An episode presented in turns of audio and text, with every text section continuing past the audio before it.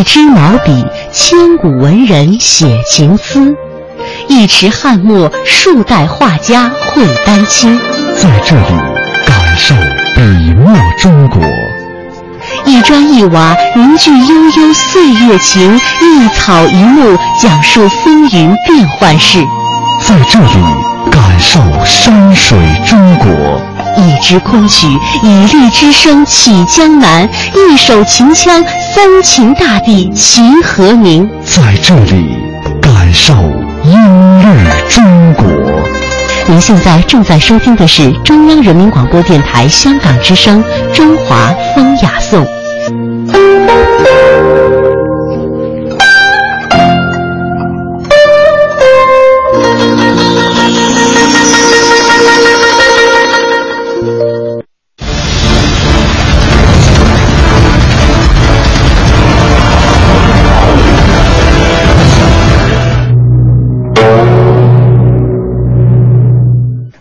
这一节课呢，要谈论诗的通感问题。诗的通感，大家看到呢，呃，这一节我把它的标题叫做“感觉的乾坤大挪移”。通感这样的一种艺术呢，呃，其实在我们中国诗歌当中啊，一直就在使用，但是真正的去总结它，啊，全面的去对它做一种理论的总结呢，呃，一直要到钱钟书先生的时代。以前呢，批评家、修辞学家呢都知道有这样一种手法，可是称这个手法为通感，给它定名为通感，或者叫它感觉挪移，给这个名称的人，这个发明权呢，钱钟书先生。钱先生呢有一篇很有名的文章，一篇写的很漂亮、很好看的论文，就叫《通感》。啊，就叫通感这样的一篇文章。这篇文章比较长，我们节选了一段，同学们下去后可以找全文来读。钱先生说呢，按照逻辑思维，五官是各有所思的，不兼差也不越职，这个很幽默。呃，但是诗词不一样，诗词中有言外之理，要造成语言的张力嘛，要有一些不合理但是合情的东西。有言外之理，所以呢，在诗词当中，声音不光会有气味，看哀响赋，鸟声香，而且声音是有颜色和光亮的，有红声，笑语绿，哈，笑语绿这样的写法，鸡声白，鸟画红，声借露，还有呢，鼓暗，鼓暗不是说那个鼓皮儿的色彩暗，是鼓的声音低下去了，低哑下去叫鼓暗。呃，香呢不单能闹，而且能动。流云可以学声音，录音树荫可以生静，花色和竹声都可以有温度，啊，热呀，欲燃呐，焦啊，鸟语呢，有时快丽如简，有时圆润如丸。这个呢，大家下来以后呢，可以去看汤显祖《牡丹亭》金梦一折，啊，金梦一折的描写啊，这个声声燕语明如简。啊，这个莺黄莺儿鸟唱歌的声音呢，圆润如丸。所以钱先生说呢，五官的感觉呢，真算得是有无相通，是彼此相生啊。这是钱钟书先生首次对通感进行这种全面的概括和表述。其实呢，理论上的总结虽然晚。在我们中国的传统的文化领域当中，我们使用这个感觉错位的艺术呢，使用的很早的。我们今天呢，可以找到的这个很最早的对音乐的记载的这一类文字中呢，有这样的一段材料，呃，在《礼记》的乐记当中。好，这个《礼记》的年代，同学们很清楚了，这是非常早了。《礼记》的乐记当中呢，有一段对歌唱的描写，对音乐这样描写。他说：“这个唱歌的人呢，这个歌者是上如亢，下如坠，往下坠；曲如折，是指如槁木。最后，这个音乐给人的总体的感觉呢，累累乎端如贯珠。”那么这是描摹呢，歌声啊美到什么地步啊？它丰富到什么地步？那个音乐的声音高亢的时候，好像呢把那个声音用力的往上举。这个我们练过声乐的同学也知道，人那个练高音啊，一点一点一点往上举，这是上如亢，非常的形象。但是你想一想，这个很奋力的往上举，这是听觉形象吗？什么形象？视觉对视觉形象，那么奋力的往上举，然后呢，一下这个鹰呢降下来的时候呢，好像呢一下落下来，啊坠落下来一样。那么同样。是这个声音呢，呃，有的时候呢，就非常的曲折；有的时候呢，它静止的时候，止如槁木。槁木一段枯木，枯木是什么？没有生命迹象的，一点活气儿都没有，没有生命迹象的一段枯木。静止着宁静的时候，完全让你联想到一段毫无生命迹象的枯木。这又是一个什么形象？视觉形象。同样，累累乎断如贯珠圆转的歌声，这个歌手美妙的歌声啊，就像一颗一颗的珠子把它串起来一样，完全是使用通感来描绘音乐，啊，这样的一种写法呢，唐代的孔颖达做五经正义的时候对他的解说呢说：声音感动于人，令人心想形状如此，这个说的很准确。它的声音呢，这个打动了人心，让人呢一边听这个音乐，一边呢去想。因为声音用听觉的东西你是没办法想的，所以很自然呢就在自己内心把它画成一个视觉形象去想。声音感动于人，是令人心想形状如此。这说明什么呢？说明我们中国古代的文学作品当中啊，使用通感使用的非常的早的，啊，很早就有这样的记载。不知道呢，是不是受到《礼记·乐记》的影响？很有意思的，我们以后呢，在这个传统诗歌当中读到使用通感使用的非常好的例子，大多数是写音乐，就用用这个通感艺术来描摹音乐呢，往往是非常成功的啊，有很多这样成功的例证。我们来看一例，呃，韩愈、韩昌黎是唐代的古文大家，但是韩愈呢，同时还有是一个极有创造性的诗人。在中唐诗人当中呢，韩愈的地位呢是非常的出众的，是重要的一个诗人。呃，韩愈的这首音乐诗呢，可能读到的人呢不是太多，但是呢，它很有代表性，很说明问题。他有一首听影诗弹琴诗啊，有这样的一首音乐诗，呃，非常巧妙的把听觉和视觉沟通。影师是一位和尚，擅长于弹琴啊。在当时呢，呃，这位这个古琴演奏大师，这个和尚呢，跟很多文化名人有交往，所以在中唐时期呢，许多人的作品当中呢，看到这位影师的踪迹，啊，说明他是一个琴技很高的一个一个僧人，一个艺术和尚。那么这位僧人呢，这个弹琴呢，韩昌黎听了，听了以后呢，很出色的把它描摹下来，写了一首《听影师弹琴》。啊，妮妮儿女语，是恩怨相耳辱；花然变轩昂，永世复敌场。浮云柳絮无根蒂，天地阔远随飞扬。仙鸠百鸟群，忽见孤凤凰。既攀分寸不可上，失势一落千丈墙。结语有两耳，未醒听丝黄。自闻影师弹，起坐在一旁，推手俱止之。诗衣泪棒棒，应乎尔诚能，无以冰炭治我肠。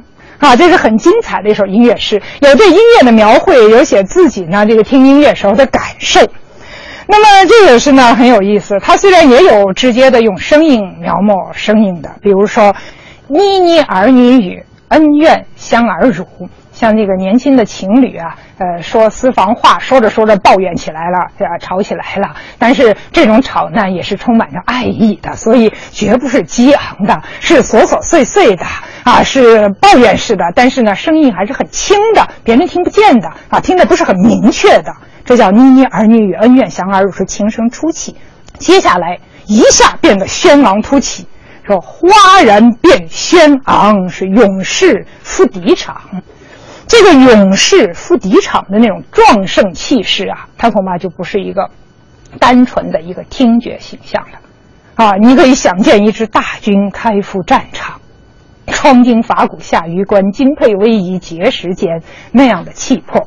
花然变轩昂，勇士赴敌场，这显然呢已经。进入了一个视觉的形象的这样的一个阶段。那么接下来，浮云柳絮无根蒂，天地阔远随飞扬。显然，琴声悠扬高旷啊。那么用浮云柳絮无根蒂，天地阔远随飞扬来描摹，这是视觉还是听觉啊？视觉形象。很典型的视觉形象。下面呢更精彩，这个琴声啊，这个悠扬的琴声当中呢，有有一种声音在一点点的拔高，一根弦。独弦呢，一点点、一点点拔高上去。这个拔高呢，怎么来描摹这个一根弦、一根琴弦的这种把这种声声音呢往高处拔呢？说仙鸠百鸟群，忽现孤凤凰。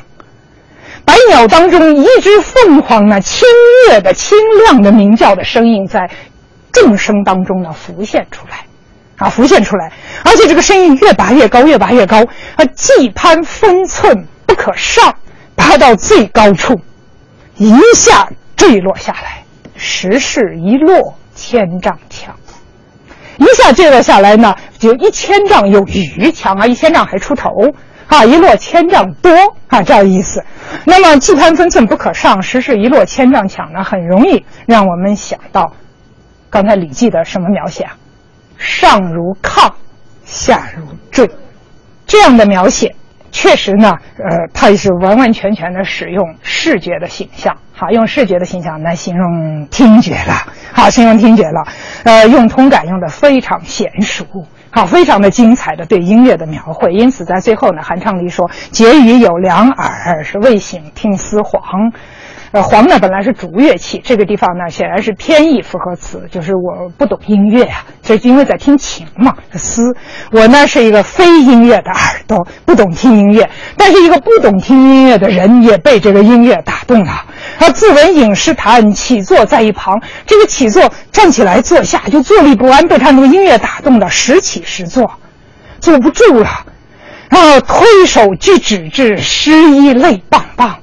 非常的感动，说：“影视你别弹了，引护而成能，无以冰炭知我长。你不能再弹下去了，你的情太感人了，让我一会儿呢热血沸腾，热情洋溢；一会儿悲凉的呀，好像胸中抱着一大块冰块。这个人呢，这个一会儿是激情洋溢、热血沸腾，一会儿呢内心冰凉，这是受不了的啊，生理上面感受感受不了这种折磨。别弹了，别弹了，你的情谊太高超了。”啊，引惑而成能，无以冰泰知我长。啊，一个很幽默的，啊，很夸张，但是很幽默的这样的一个结尾，不仅写出了演奏者技艺的高超、音乐的美妙，更写出音乐的力量，它的扣人心弦的感人的力量啊，到了这样的一种地步。好，我请同学们做一个小小的一个比较，呃。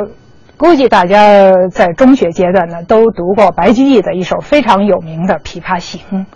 啊，《琵琶行》中呢，写这个琵琶女的演奏呢，有一段很精彩的描绘，说：“大弦嘈嘈如急雨，小弦切切如私语。嘈嘈切切错杂弹，大珠小珠落玉盘。间关莺语花底滑，幽咽泉流冰下难。”这个《乐旋流冰下难》呢有不同的版本，我们取了这一种说法的。那么这是一段描摹音乐的很有名的呃，这个一一些诗句啊，一段诗句。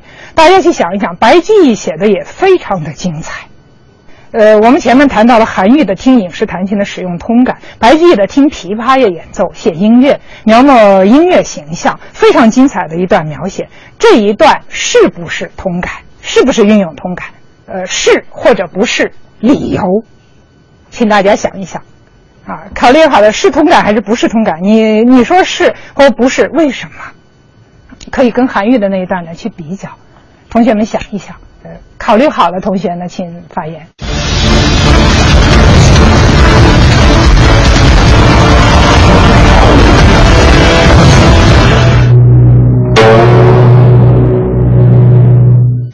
我觉得白居易的这首诗不是通感，因为它里面描写这些音乐用的是急语、私语，呃，还有呃大珠小珠落玉盘，以及间关莺语，还有幽咽泉流，这些都是有实有实体声音的东西。它是用用一种声音去呃描述他弹琴的琵琶的声音。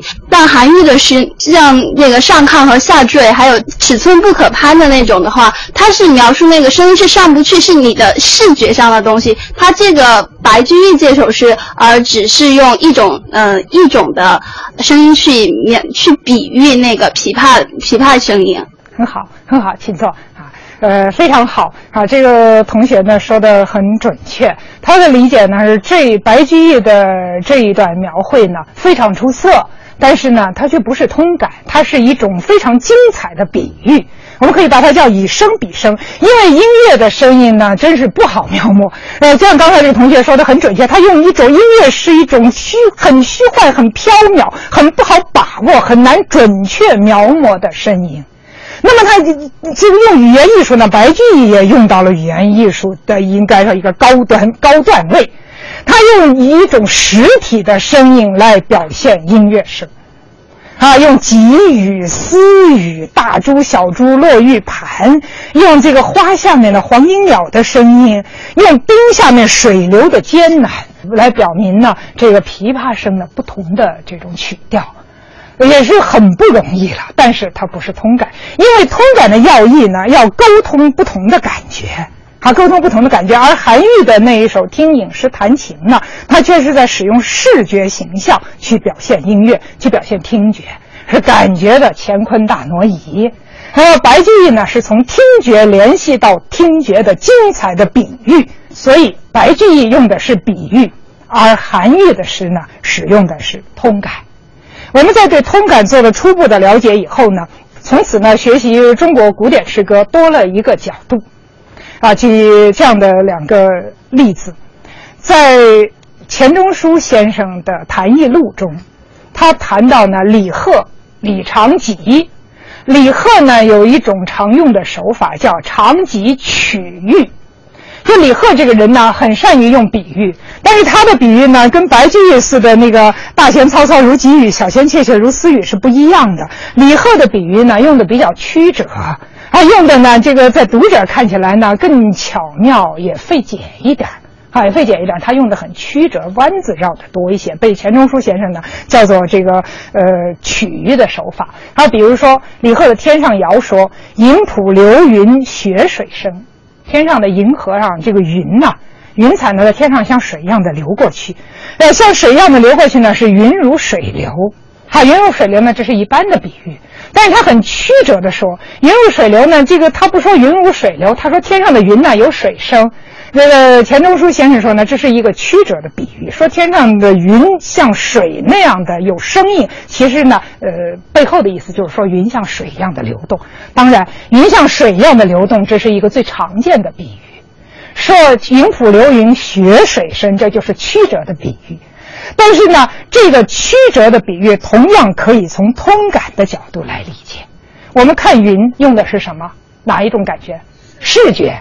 那么水声是用什么感觉？听觉。我们分明在看云，但是看云的时候呢，我们却同时动用了听觉，去听出它的水声。事实上，它也在使用通感。当然是李长吉呢，也是非常准确的，也是个语不惊人死不休的诗人。他毕竟是在学水声，他不是实实在在的水呀，啊，听去呢，貌似呢，好像有了水的声音。所以这首诗呢，同时用了曲折的比喻，用了通感，在这个地方，西河敲日玻璃声。钱先生说呢，呃，曲曲曲折的比喻，因为这个阳光日光呢，非常的明亮，光明澄澈，像玻璃。唐诗当中的玻璃呢，可能有少数是当时来自于西部，来自从西域啊，呃，走进入中国的我们今天这种合成的玻璃，但是更多呢指的是天然水晶石，啊，都很昂贵，都是光明澄澈的。那么太阳光呢，看上去很亮、很光明、很华丽，很华丽呢，它像玻璃。所以李贺就设想日神西河驾驶着太阳车，他不是要用鞭子去鞭策日车吗？这个鞭子敲到太阳上的时候，就敲出玻璃那样的清脆的声音，这是非常精彩的。当然，这又是一个曲折的比喻，但是这个曲折的比喻呢，我们同样还可以把它理解为感觉错位的通感，因为阳光呢虽然明亮像玻璃，它也必然具备玻璃声。我们在看着太阳的时候，就可以想象神话中的太阳神，中国的太阳神西河驱赶着日车，每天从东到西巡行一圈儿。他的鞭子敲在太阳上面的时候，那么敲出一种琉璃玻璃的那种清脆的华美的声音，这个感觉就丰富了，不仅有视觉，还带入了听觉。因此呢，李贺的这两句诗，我们同样可以把它理解为通感。呃，影浦流云雪水声是从视觉联系到听觉，那么西河敲日玻璃声是从触觉，阳光反是热从触觉敲上去的声音联想到什么呢？听觉。哎，这样看下去呢，我们要说呢，通感呢，它不是一个神秘的东西。啊，在我们对通感有了初步的了解以后，可以做一个这样的结论呢：，呃，通感呢并不神秘，即使在我们的日常生活当中，我们也经常有这种感觉的互通的现象。比如说，我们说声音，我们经常用什么？声音很响亮，声音很洪亮。你想想，那个亮是听觉吗？亮是听觉吗？对吧？大家马上就明白了。我看很多同学笑了。我们呃，进入有一个老师走进教室，当时呢，这个上课以前啊，同学们正在进啊说话，说的很热闹。啊，这个老师会开玩笑说：“太热闹了吧？啊，太热闹了吧？”你说，如果我们说太吵闹了吧？这老师毫无幽默感。啊，一进去后玩笑似的说：“太热闹了吧？”同学们静一静，咱们上课了。你想想，这个热闹是不是个常用语？啊，热闹是不是？但是我们说声音，声音是是哪一种感觉？听觉。说声音却用热闹，这是什么呀？这是通感。啊，冷和热难道是用耳朵主管的吗？是吧？这是分明都在使用通感。